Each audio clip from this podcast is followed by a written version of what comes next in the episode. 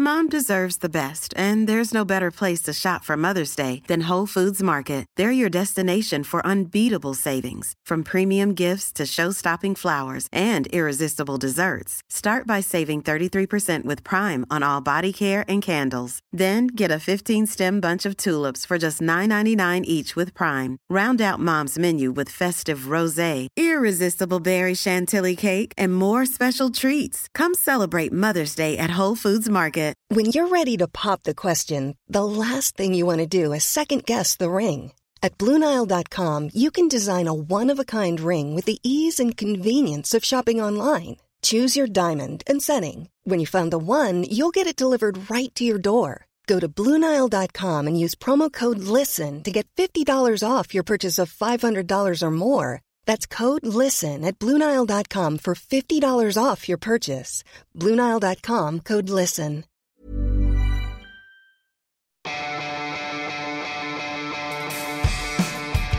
Universo Premier, tu programa de cabecera de la Premier League.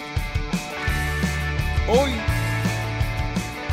con Álvaro Romeo, José Miguel Pinochet y Manuel Sánchez. Hola, ¿qué tal? Bienvenidos a Universo Premier. Reciban un cordial saludo de Álvaro Romeo. Espero que estén bien, eh, como siempre. Nosotros seguimos sin mucho cambio, pese al gusto que le ha pillado el Parlamento a envidar, recular, negociar para finalmente desestimar. Volver a la casilla de casilla, a la casilla de salida, es el nuevo deporte de las élites. Y en lo que al fútbol se refiere, nos adentramos en el último cuarto de la temporada. Da bastante pena que el brillante desempeño de la selección inglesa haya quedado emborronado por los gritos racistas a Danny Rose por parte de una serie de cafres de Montenegro. Pero incluso de entre la ponzoña más absoluta se puede salir con garbo y estilo, y en eso Gareth Southgate está para dar clases. Aparte, analizaremos los retos y desafíos de Ole Gunnar Solskjaer, renovado hoy mismo como entrenador del United hasta 2022. ¿Qué hay que exigirle? ¿Qué más necesita? ¿Precisa de un director deportivo? Pues bueno, todas esas preguntas las tratarán de responder Manuel Sánchez y José Miguel Pinochet aquí en Universo Premier. Y por último iremos con la jornada 32 de una Premier League en la que asoma un Liverpool-Tottenham. Es primavera, la Premier mantiene a sus seis equipos en Europa y desde hoy empezamos a escribir los últimos renglones de la temporada. Será aquí, en Universo Premier sorteo de Champions. Mira que los, los ingleses están bien. Era prácticamente inevitable que a un inglés le tocara con otro. Al City le toca el Tottenham. ¿Tú ves que esto esté claro? No olvidemos el factor nuevo o el nuevo factor del New White Hart del estadio nuevo en el que va a recibir al Manchester City, conjunto de, de, Mauricio Pochettino. El Chelsea que pierde una oportunidad de oro para alcanzar al Arsenal y superar al Manchester United. Se sigue desangrando el conjunto de Sarri lejos de Stamford Bridge. Everton 2. Chelsea 0. El Wolverhampton Wanderers, ese equipo de semifinales de FA Cup, se va para Wembley gana 2 a 1 un inoperante Manchester United. Ole Gunnar Solskjaer has been appointed Manchester United's full-time manager on a three-year deal. Ganó el Manchester City de Guardiola 3 a 2 ante el Swansea. Partido tremendo del cuadro local que se puso 2 a 0. Vio cómo le remontaba el City. Lágrimas en los jugadores del Swansea. Ha ganado el Liverpool. Fulham 1, Liverpool 2.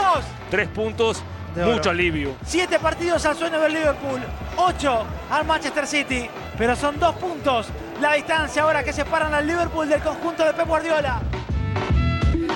Y de aquí en adelante ya no paramos. ¿Por qué? Ya no hay ni parones por fútbol de selecciones, ni fines de semana de FA Cup en los que tampoco hacemos Universo Premier, sino que, como digo, a partir de ahora ya vamos en la cuesta abajo hacia el 12 de mayo, el día en el que concluye la Premier League 2018-2019. Una semana después será la final de la FA Cup.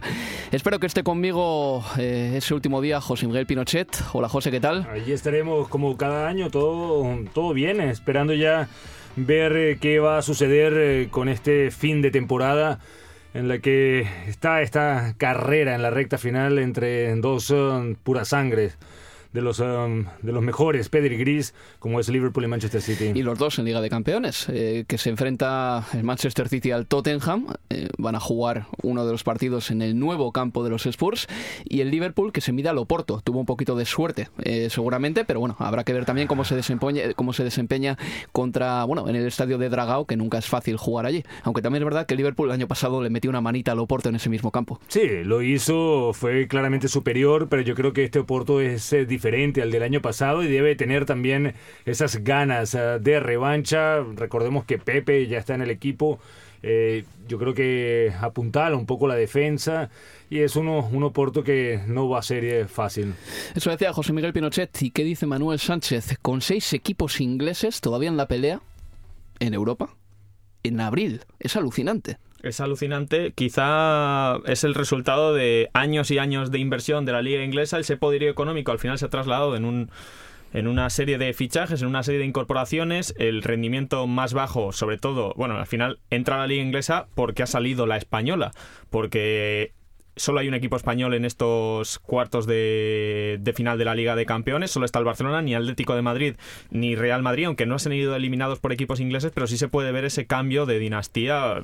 Es pronto para decirlo, porque el Real Madrid ha ganado tres Ligas de Campeones seguidas, pero al final ese cambio de dinastía de la española lo puede tomar la Liga inglesa. Lo que sí que hemos visto es que Inglaterra Alemania le ha dado pero bien, porque eh, los equipos ingleses eh, se cargaron tres ingleses a conjuntos alemanes que ya no tienen ningún representante en eh, Liga de Campeones. Otra cosa es en la Europa League, donde por ejemplo hay un equipo peligroso, el Intrans de Frankfurt, que podría hacer muchísimo daño potencialmente al Chelsea, si es que se miden en semifinales de la Europa League. Voy a deciros, antes de nada, cómo han quedado esos emparejamientos europeos. El Liverpool se enfrenta al Oporto, el Tottenham al Manchester City, la Juventus al Ajax y el Manchester United al Barcelona. Y en Europa League, el Arsenal al Nápoles, el ganador eh, jugará las semifinales ante el Villarreal o el Valencia, y el Slavia de Praga juega contra el Chelsea. El ganador se enfrentarán semis al Benfica o al Eintracht de Frankfurt. Podría haber final inglesa tanto en la Europa League como en la Liga de Campeones, ese es el resumen. Y hay una posibilidad remota, pero posibilidad al fin y al cabo que a mí me, me gusta, porque me hace gracia realmente que el cuarto de la Premier League se pueda quedar sin entrar en Liga de Campeones. Por ejemplo, si el United termina quinto y gana la Champions y el Chelsea concluye sexto y gana la Europa League, el cuarto de la Premier no va a la Champions. Wow, entonces eh, podría ser el Arsenal que es el que está en esa posición en ese sería momento. el colmo para el Arsenal acabar cuarto, que con todas las bromas que siempre se han hecho sobre el Arsenal cuarto, que quede cuarto y se quede fuera de la Liga de Campeones sería el, el acabose. Ya sucedió en el pasado, le, le, ocurrió al Everton después que Liverpool fue el que quedó campeón en aquella temporada de la Champions League y de hecho no había una ley o una norma que garantizaba que el campeón de la de la Premier de la Champions League jugaba la siguiente temporada el grupo de fases, la fase de grupos, perdón, y tuvo que cambiarse esa norma para permitir que el Liverpool llegara y al Everton lo mandaron a las clasificatorias donde perdió contra el Villarreal, un Villarreal que luego llegó hasta semifinales. No era mal equipo, ese Villarreal, ¿eh? hay que decirlo. En el año 2005-2006, efectivamente, con el chileno Manuel Pellegrini. A ver, Ole Gunnar Solskjaer ha renovado hasta 2022. Eh, el entrenador del Manchester United será, si cumple su contrato, el noruego y el que pierde un entrenador es el molde, porque Ole Gunnar Solskjaer había, eh, se había hecho con las riendas del United de manera provisional, era entrenador interino y se suponía que iba a volver al equipo noruego el 31 de mayo. Bien, eso ya no sucederá y Solskjaer está así.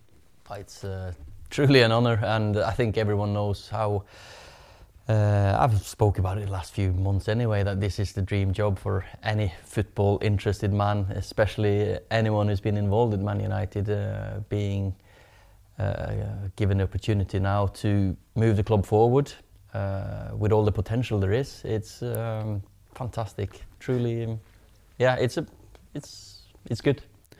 Dice Solskjaer que es un sueño, es el trabajo que todo el mundo querría y siempre se ha pronunciado, compañeros, con eh, unos elogios tremendos hacia el Manchester United. Eh, entiende perfectamente la idiosincrasia del club, ha estado allí muchísimas temporadas y sabe que el discurso del Manchester United es siempre un discurso ganador y un discurso positivo. Es eh, lo que ha tratado de implementar desde que llegó, le, le ha funcionado en cierta medida, sobre todo al comienzo cuando sumó una, una muy buena racha de partidos ganados, logró esa remontada al Paris Saint Germain, que sigo insistiendo que para mí fue más el PSG el que le regaló el partido al Manchester United que el planteamiento de Solskjaer, lo que marcó la diferencia en ese juego. Pero llama la, la atención, o por lo menos a mí, Manu, que se haga el anuncio justo ahora, antes de la semifinal, antes de los cuartos de final contra el Barcelona por la Liga de Campeones, en esta en este momento donde el Manchester United quedó eliminado de la FA Cup frente al Wolverhampton, en un momento de la temporada donde el Arsenal ah, lo repasó en la liga. Entonces, eh, no sé por qué se sintieron tan presionados para hacer el anuncio ahora y no dejar que siguiera corriendo la temporada y después hacer un análisis al final de la misma. Quizás recuerde un poco la situación a la que, le, a la que vivió hace relativamente poco Santiago Solari con el Real Madrid. Le renovaron eh, al cabo de unos cuantos partidos porque la imagen del equipo estaba siendo buena, estaba siendo decente, sin grandes, bueno, sin grandes elogios, sí, sin, sin salirse demasiado del tiesto.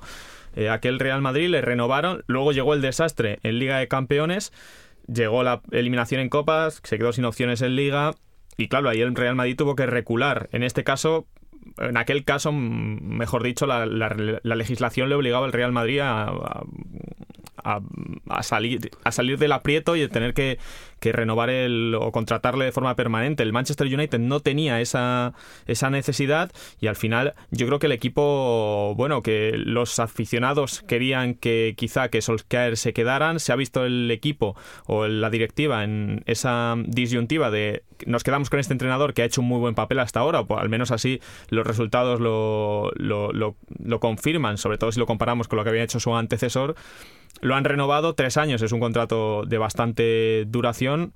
Ahora bien, no sé si es la opción adecuada para el Manchester United de cara a esto a este futuro más próximo y pensando sobre todo en la siguiente temporada. Todos sabemos cuáles son los resultados de Solskjaer porque han sido buenos, excepto el último mes que como bien decía José Miguel, eh, el United sufrió un par de reveses, la eliminación de la FA Cup a manos del Wolverhampton Wanderers y esa derrota contra el Arsenal. Con Solskjaer ha habido 14 victorias, dos empates y tres derrotas, una derrota por competición contra el Arsenal en Premier, contra el Wolverhampton en FA Cup, reitero, y una que importa muy poco ya, que es contra el Paris Saint-Germain en Liga de Campeones.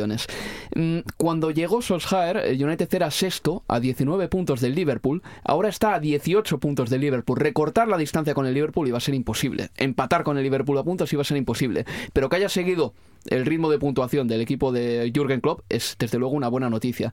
Lo que a mí no me queda tan claro es que Solskjaer sea un entrenador de la talla de Guardiola, Klopp, Pochettino y Emery. Con Sarri me callo porque en Premier League todavía no está demostrando demasiado.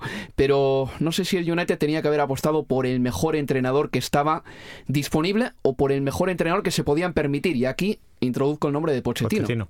Que no va a ir ni al Real Madrid y seguramente tampoco al Manchester United. Sí, no sé si de repente el Manchester United estaba soñando con Zinedine Zidane, que era lo que se hablaba muchísimo, que podría llegar hacia final de, temporada a hacerse cargo de este club que por supuesto, desde que se fue Ferguson en el año 2013, está completamente a la deriva y no encuentra rumbo. Ya lo dijo Luis Van Gaal, eh, que se retiró, por cierto, el técnico holandés esta semana, que fue un error para él haber ido a Old Trafford y no haberse quedado con el Tottenham que también le había hmm. presentado una oferta en ese momento y que un entrenador del calibre de Bangal diga que sea un error haber ido a tu equipo, a un equipo como es el Manchester United, yo creo que habla bastante mal de lo que se ha movido internamente este club en los últimos años. Yo creo que también los aficionados del Manchester United están de acuerdo que fue un error que fuera Bangala al Manchester United.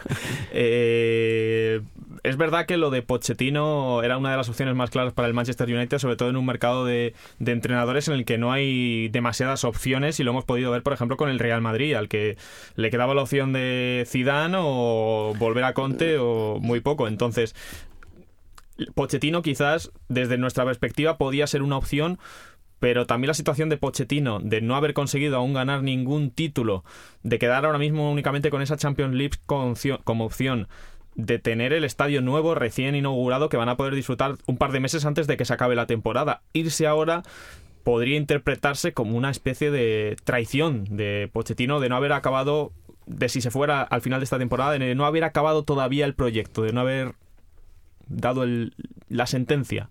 Hay varias eh, cosas que quedan pendientes en el Manchester United. En primer lugar, si se fichará un director deportivo y Ed Woodward dejará de tomar decisiones que afecten a, bueno, pues a, lo deportivo puramente dicho. Eso en primer lugar. Y otra, si se renovará a Ander Herrera, que parece que tiene una oferta del Paris Saint Germain, termina contrato ahora en tres meses, tiene 29 años y la edad perfecta para firmar su último gran contrato. Esos son los deberes. Es un jugador que ha sido importante para Solskjaer en ese centro del campo junto a Matic y, Pogba. Eh, el Manchester United tiene jugadores eh, y tiene una plantilla, yo creo que bastante profunda, como para poder eh, competir. Lo que le falta es un estilo de juego. ¿Cuál va a ser el estilo de juego? Hasta ahora Solskjaer se ha basado en el repliegue, la espera y ir a la contra hmm. y aprovechar la velocidad de Rashford, de Marcial, de Lukaku, dependiendo de los que estén adelante del mismo Lingard. Pero yo todavía no le he visto al Manchester United una capacidad de reacción o digamos, un fútbol en el cual se imponga el equipo por la calidad que uno le supone que tiene. Eh, yo creo que esa es la gran deuda pendiente que tiene el noruego. Eh, quizá hay que empezar por preguntarse si Matic, por ejemplo, es el jugador que era antes, ¿no? Porque en ese centro del campo, Matic, cuando jugaba en el Chelsea, el Chelsea ganó la liga con Mourinho en la 2014-2015, el eh, jugador serbio fue importantísimo. Yo creo que por ahí el Manchester United ya no tiene un jugador de jerarquía en esa posición tan importante para dominar los partidos, como tú dices, José Miguel. Y luego también hay que recordar que hay otros jugadores a los que tendrá que sacar un poquito más de punta o rendimiento, entre ellos Alexis Sánchez, un jugador que desde hace ya unos 15 meses aproximadamente, no es el futbolista que era. Hacemos una pausa y seguimos aquí, en Universo Premier.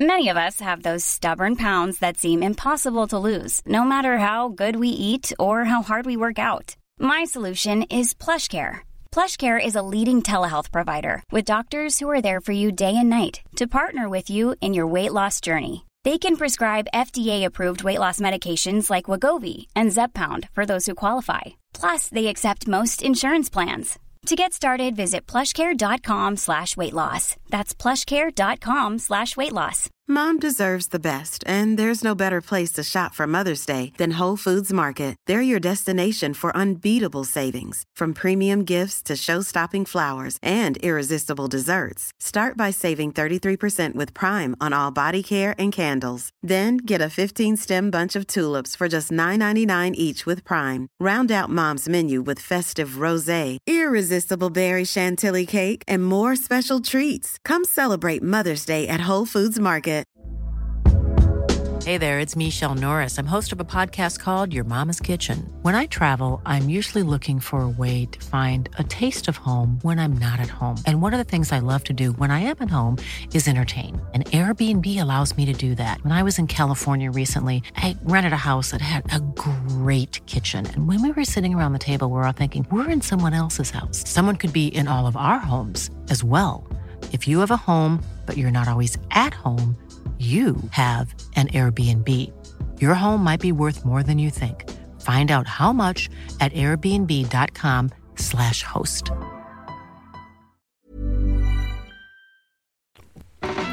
Universo Premier, tu programa de cabecera de la Premier League.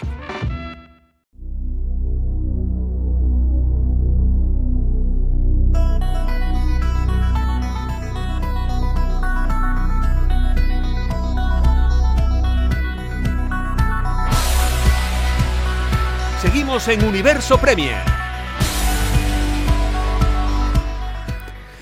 Ha habido parón por fútbol de selecciones y en Universo Premier queremos rescatar lo mejor de la selección inglesa. Dos victorias en dos partidos y una selección que se ha llevado de este paroncito un global de 10 a 1 a favor.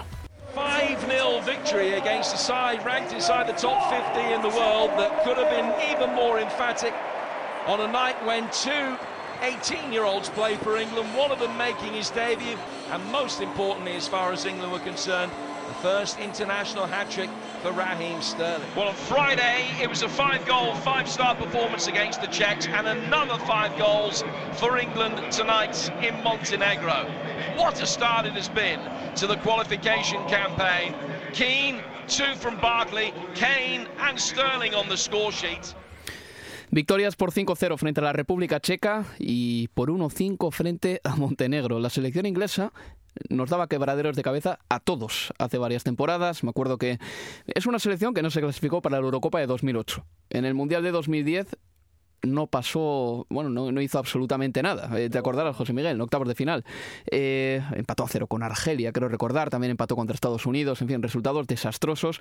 Eh, la Eurocopa de 2012, Mundial de 2014, Eurocopa de 2016 no dejó su impronta tampoco. Y en el Mundial de 2018 sí, llegó a semifinales. Algunos lo interpretaron como un gran Mundial de Inglaterra. Yo creo que fue hasta cierto punto una oportunidad perdida de haber llegado a la final.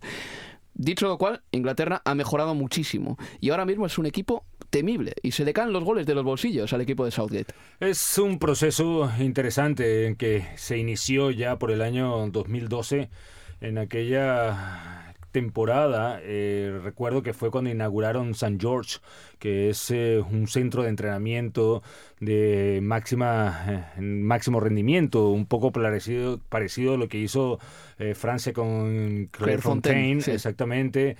Después lo que hizo Alemania también para renovar lo que era la, la, generación, la base del fútbol del país, algo que están volviendo a hacer Alemania a día de hoy, pero que le dio un mundial en el año 2014. Entonces, entonces eh, aprendió Inglaterra de sus vecinos, eh, que les dio resultados. Francia quedó campeona, España quedó campeona, y a partir de ahí apostó muchísimo a que en un mismo sitio se iba a utilizar una misma filosofía de juego y de enseñanza, de crecimiento. Empezaron a las categorías inferiores a entrenar en el campo de al lado de la, de la selección adulta, de la selección mayor, y yo creo que los objetivos eh, se están la cosecha se está dando nos, nos, estamos dando cuenta en los últimos años campeona mundial sub 17 campeona mundial sub 20, y semifinalista del mundial ah, de, Rusia y además entre los cuatro que van a estar en la final Final Four de la Liga de las Naciones.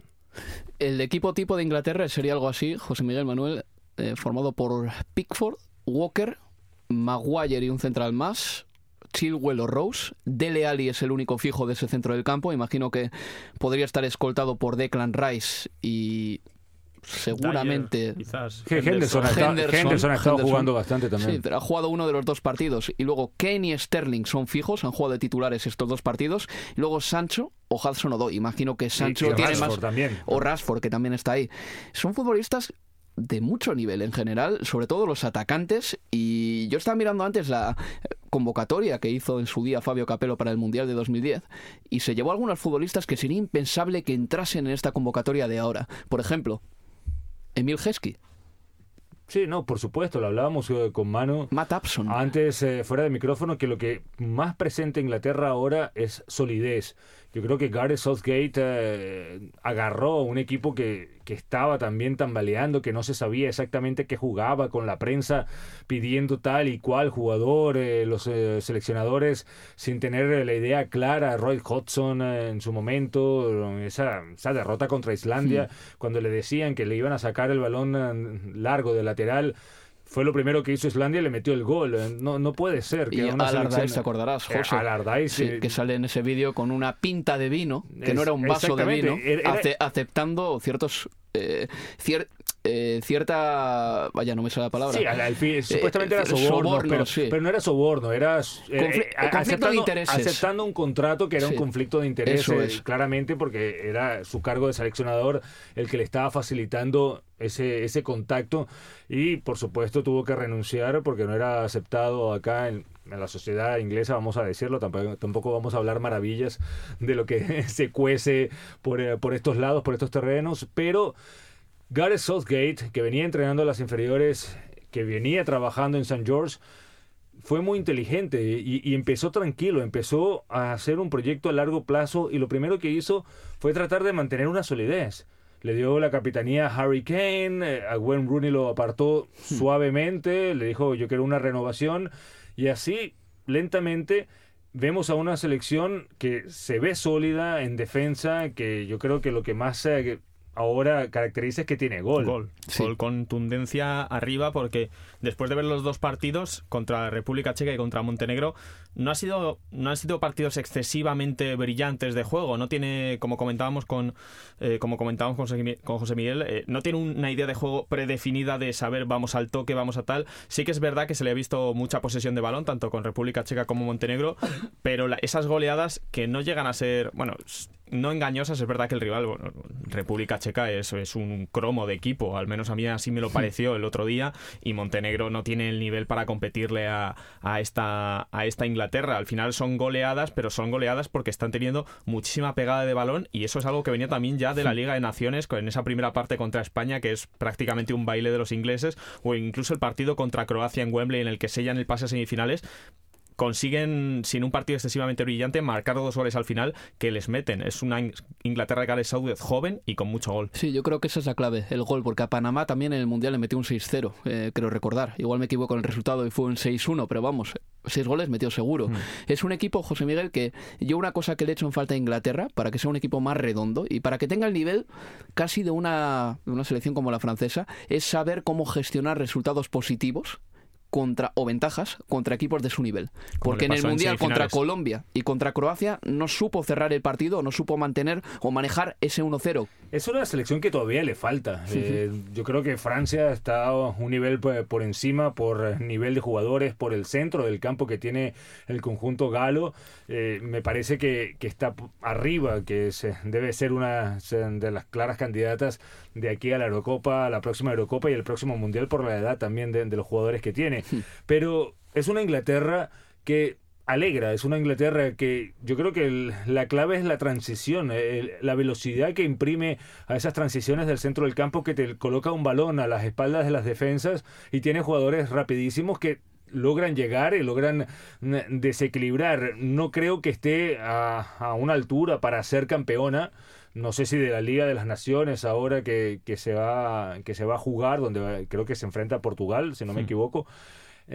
pero, sin lugar a dudas, ha mejorado muchísimo con respecto a la Inglaterra que quedó eliminada en la primera fase, tanto en el Mundial de Sudáfrica como en el no, en el Mundial de Sudáfrica en la segunda fase y en el Mundial de Brasil en la primera. Una cosa que yo creo, apuntándolo de lo que dice Álvaro, una cosa que yo creo que le puede penalizar a Inglaterra es que sus jugadores Mm, que no se malinterprete, pero no tienen quizá esa experiencia en los grandes títulos. No son jugadores aún ganadores, quitando a lo mejor a Sterling, Kane, Dele Alli, eh, los jugadores del Tottenham, los jugadores del Liverpool, Maguire, Chilwell. Danny Rose, Jordan Pickford no son jugadores que han ganado títulos. Eso al final, en los momentos importantes, también tiene que pasar factura. Habrá que darles tiempo, pero lo que seguro es que de momento están haciendo los deberes ¿eh? en esta clasificatoria de la Eurocopa. Eh, lidera su grupo Inglaterra, además con holgura, con seis puntitos, diez goles a favor y uno en contra.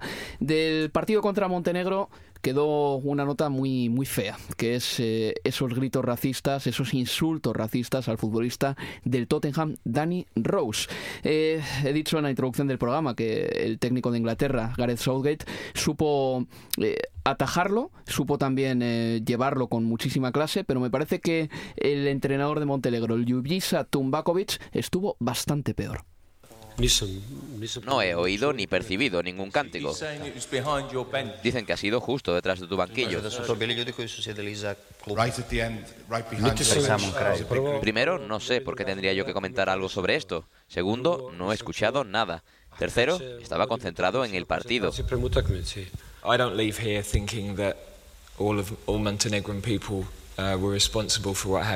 no me voy de aquí este pensando que todos los montenegrinos son responsables por lo que ha pasado.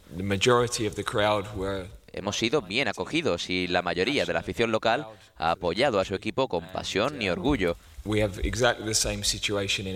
En Inglaterra tenemos exactamente la misma situación. La mayoría de nuestra gente apoya a la selección de la misma manera y también tenemos una minoría decepcionante.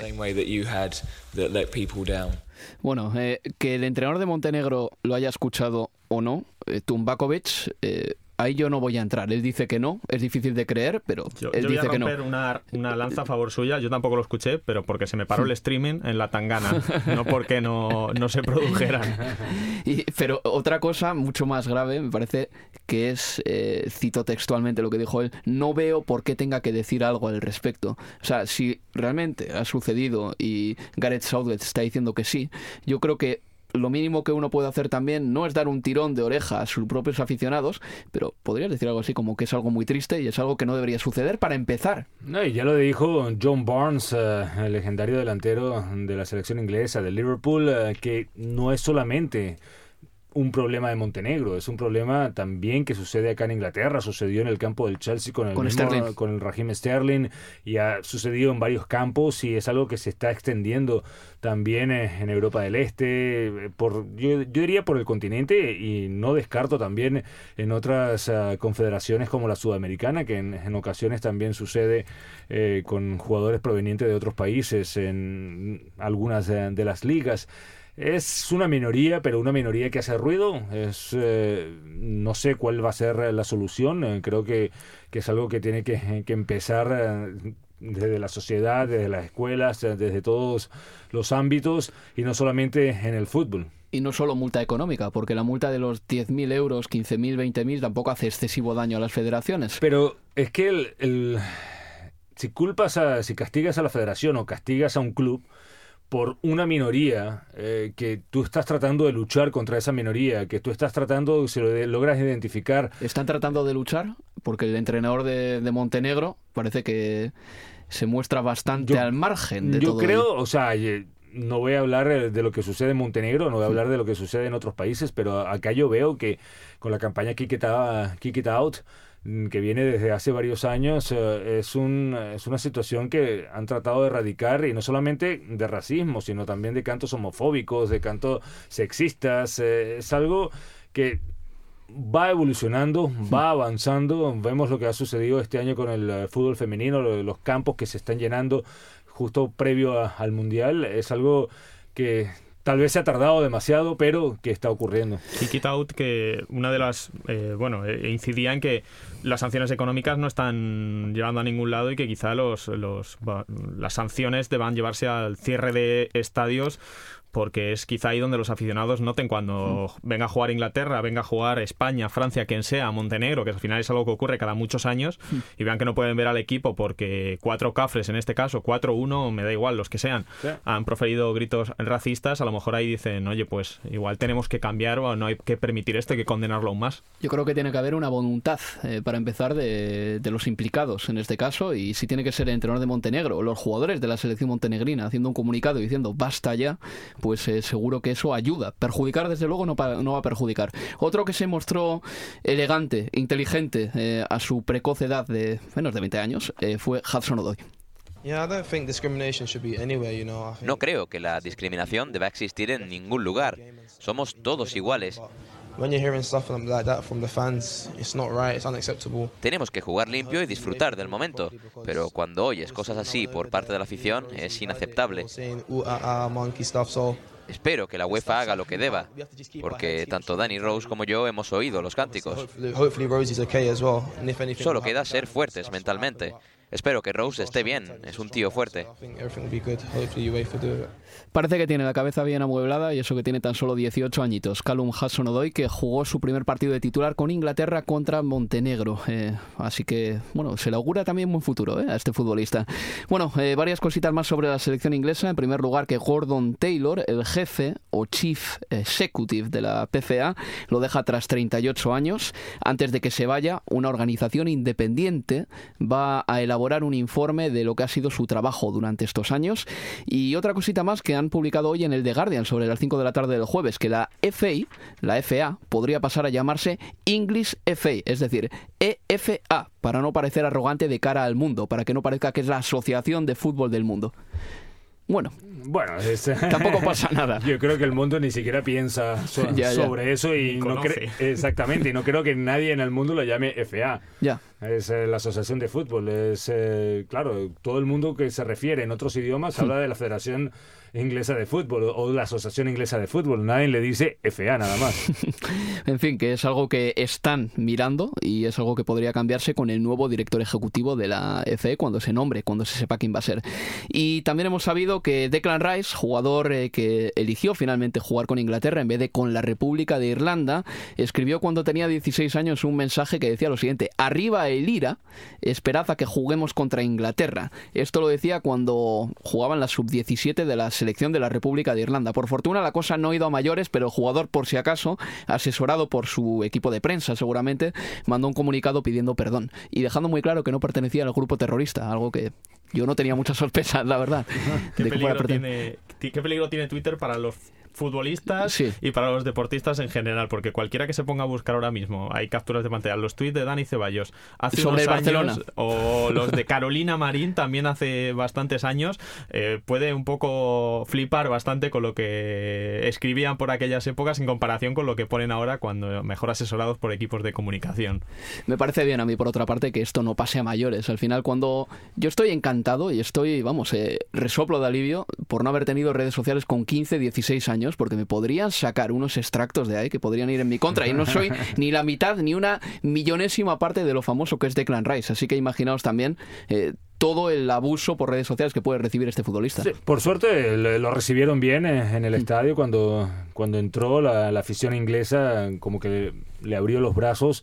Eh, sí me parece o me sabe un poco mal este cambio de decisión de jugar por la República de Irlanda, de sentirte irlandés y solamente lo veo por una parte deportiva, que cambias ah, de nacionalidad para jugar por Inglaterra.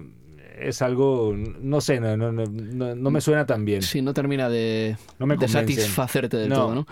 En fin, más resultados de las elecciones británicas. Eh, Irlanda del Norte ganó 2-0 a Estonia, 2-1 a Bielorrusia y lidera con 6 puntos el grupo de Alemania y Holanda. Claro que Alemania y Holanda se enfrentaron entre ellas. En el grupo de la República de Irlanda, que no es británica, le ganó 0-1 a Gibraltar y 1-0 a Georgia. Es líder con 6 puntos. En el partido contra Georgia, los aficionados lanzaron docenas de pelotas de tenis al terreno de juego para protestar por cómo está llevando las cosas su chief executive, su jefe ejecutivo, John Delaney, quien dimitió días antes tras el partido ante Gibraltar.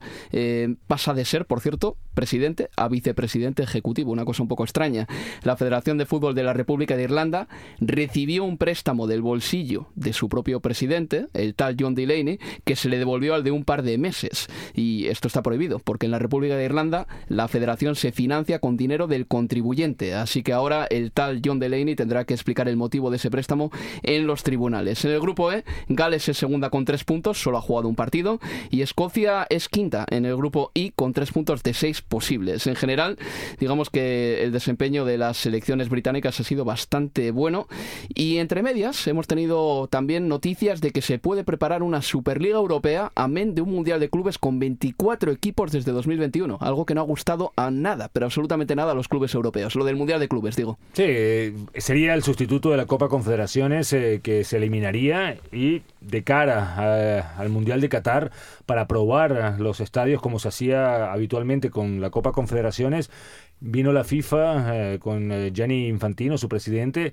a tratar de crecer un mundial de clubes eh, que por supuesto estaba bastante descafeinado, donde en los últimos seis años ha ganado el equipo europeo de manera fácil y contundente y donde ni siquiera el representante sudamericano, que otrora era el duelo que todo el mundo estaba esperando, por lo menos desde Sudamérica se estaba esperando con la extinta Copa Intercontinental, ahora tampoco está funcionando tanto. Entonces, con este Mundial de Clubes de 24 eh, equipos, eh, Infantino está tratando de darle este carácter en verdad global esta competición. Y lo de la Superliga Europea es algo que a mí me, me parece que muestra la poca solidaridad que hay en el fútbol, porque, eh, en, por ejemplo, de los clubes españoles serían el Barcelona, el Real Madrid y el Atlético los que entrarían. Han estado negociando, quiero pensar que a espaldas del resto de clubes españoles, con los que crearon una liga española, con los que han tenido 80 años de trabajo en común, han estado creado, creando a sus espaldas y pergeñando y tramando a sus espaldas una liga así. Eso es feísimo. Yo espero, por ejemplo, por cuánto se quiere la Premier a sí misma y qué celosa es de sus propias eh, de sus propias eh, costumbres la Premier League, que sea la Premier la que pare esta Superliga Europea, porque las otras ligas yo creo que son bastante más vulnerables ante el poderoso caballero. Sobre todo ligas en las que está tan polarizado el, el resultado, lo que en la que existen varios equipos que están muy por encima del resto, como podría ser Alemania con el Bayern de Múnich y en menor medida con el Borussia Dortmund, España, Real Madrid, Barcelona y Atlético, Liga Italiana con la Juventus, Francia con el PSG. Al, al final equipos como el PSG que tanto poder tienen les podría beneficiar una Superliga Europea en términos de competitividad. Hacemos una última pausa y vamos ya con la última o el último bloque de Universo Premier. Universo Premier, tu programa de cabecera de la Premier League.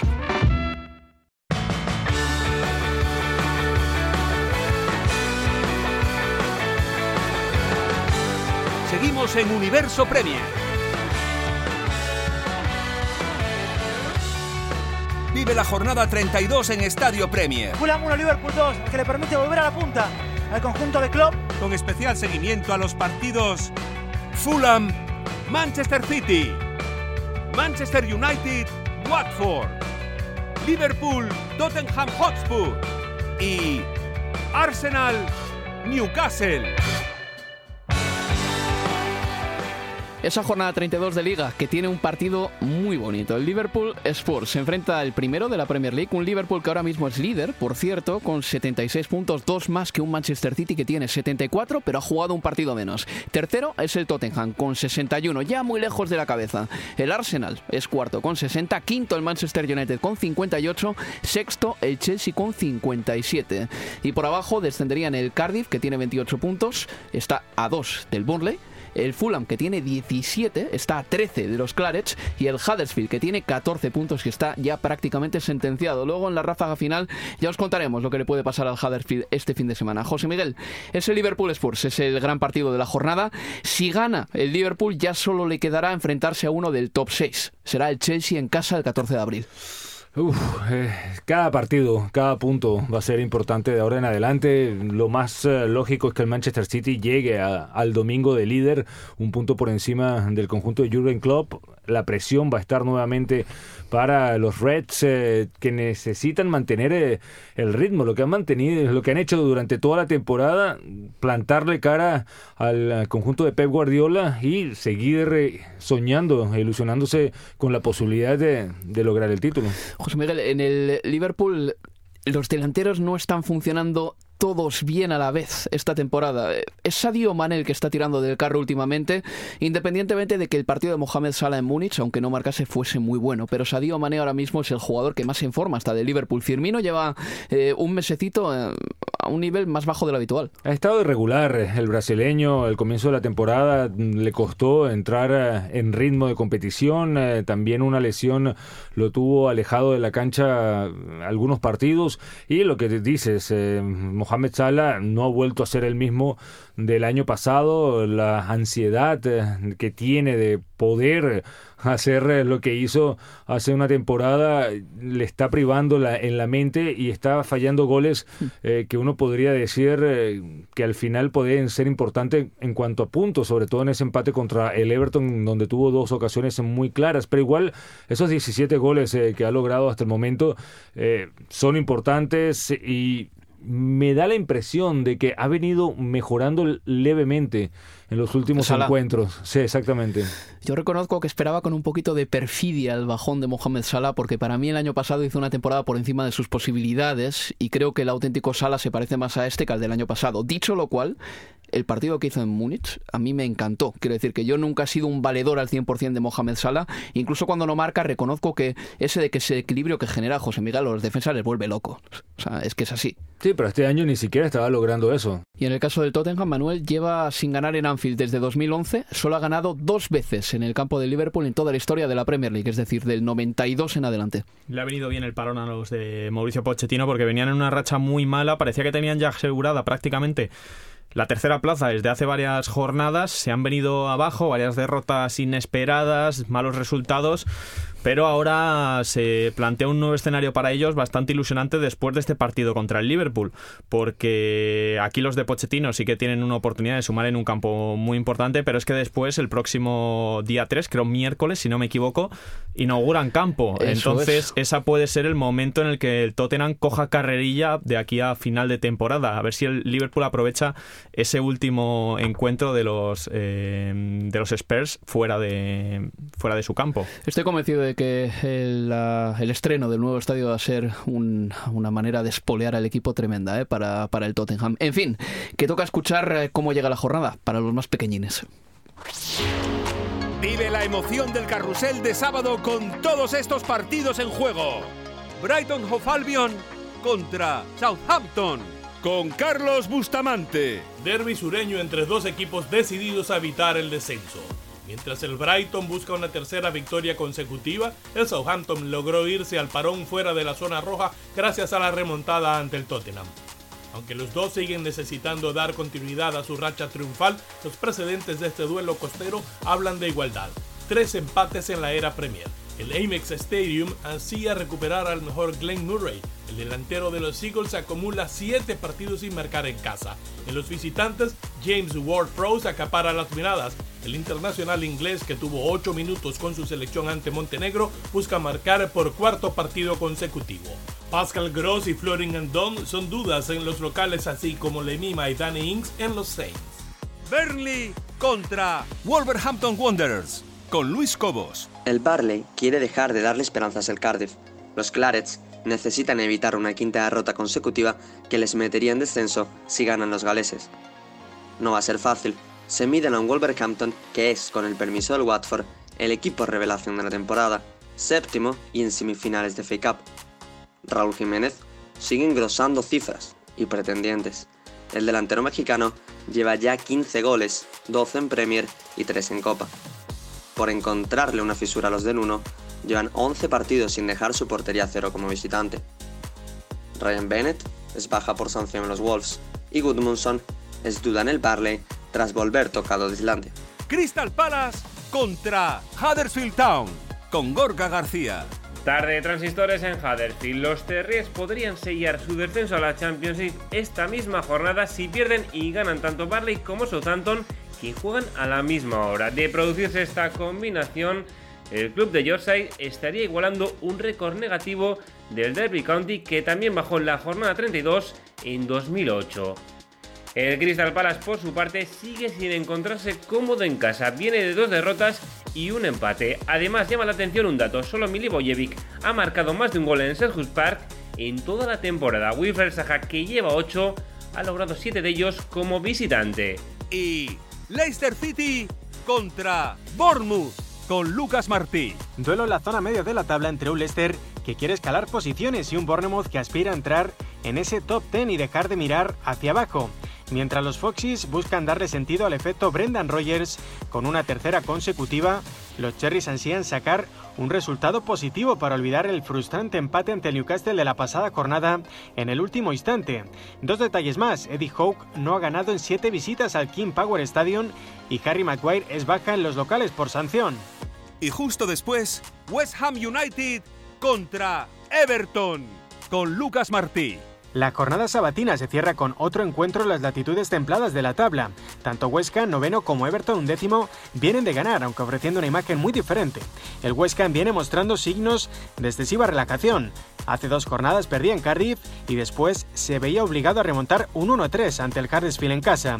El Everton, sin embargo, maniató al Chelsea de Sarri la pasada jornada, 2-0 con goles de Richarlison y Sigurdsson. Jerry Mina y Lucas Dean son duda los Toffees después de volver tocados de sus compromisos internacionales. Por último, los Camers, Jack Wilshere ha vuelto a entrenarse con el grupo aunque Pellegrini no ha querido poner fecha a su regreso. Y por concluir, decirles que a partir del martes 2 de abril habrá más Premier League y que se han retirado ya del fútbol Gaby a Juan Laor, que llevaba ya sin jugar eh, un año prácticamente, y también eh, Jonathan Walters, jugador de la República de Irlanda. Esto ha sido todo, José Miguel. Eh, extiéndeme, esparce el mensaje de la Premier League eh, por Sudamérica, por Un- favor. Seguramente. Un gran abrazo. Pásalo bien por esas tierras. Y nada, eh, Manuel, gracias a ti también y a Abel Moreno por eh, generar y crear los sonidos de este programa. Reciban un adiós de Álvaro Romeo y escúchenos el fin de semana, amigos. Hasta la próxima. Universo Premier, tu programa de cabecera de la Premier League. Normally, being a little extra might be a bit much, but not when it comes to healthcare. That's why United Healthcare's Health Protector Guard fixed indemnity insurance plans, underwritten by Golden Rule Insurance Company, supplement your primary plan so you manage out of pocket costs. Learn more at uh1.com. Hey, it's Danny Pellegrino from Everything Iconic. Ready to upgrade your style game without blowing your budget? Check out Quince. They've got all the good stuff shirts and polos, activewear, and fine leather goods, all at 50 to 80% less than other high end brands. And the best part? They're all about safe, ethical, and responsible manufacturing. Get that luxury vibe without the luxury price tag. Hit up quince.com slash upgrade for free shipping and 365 day returns on your next order. That's quince.com slash upgrade.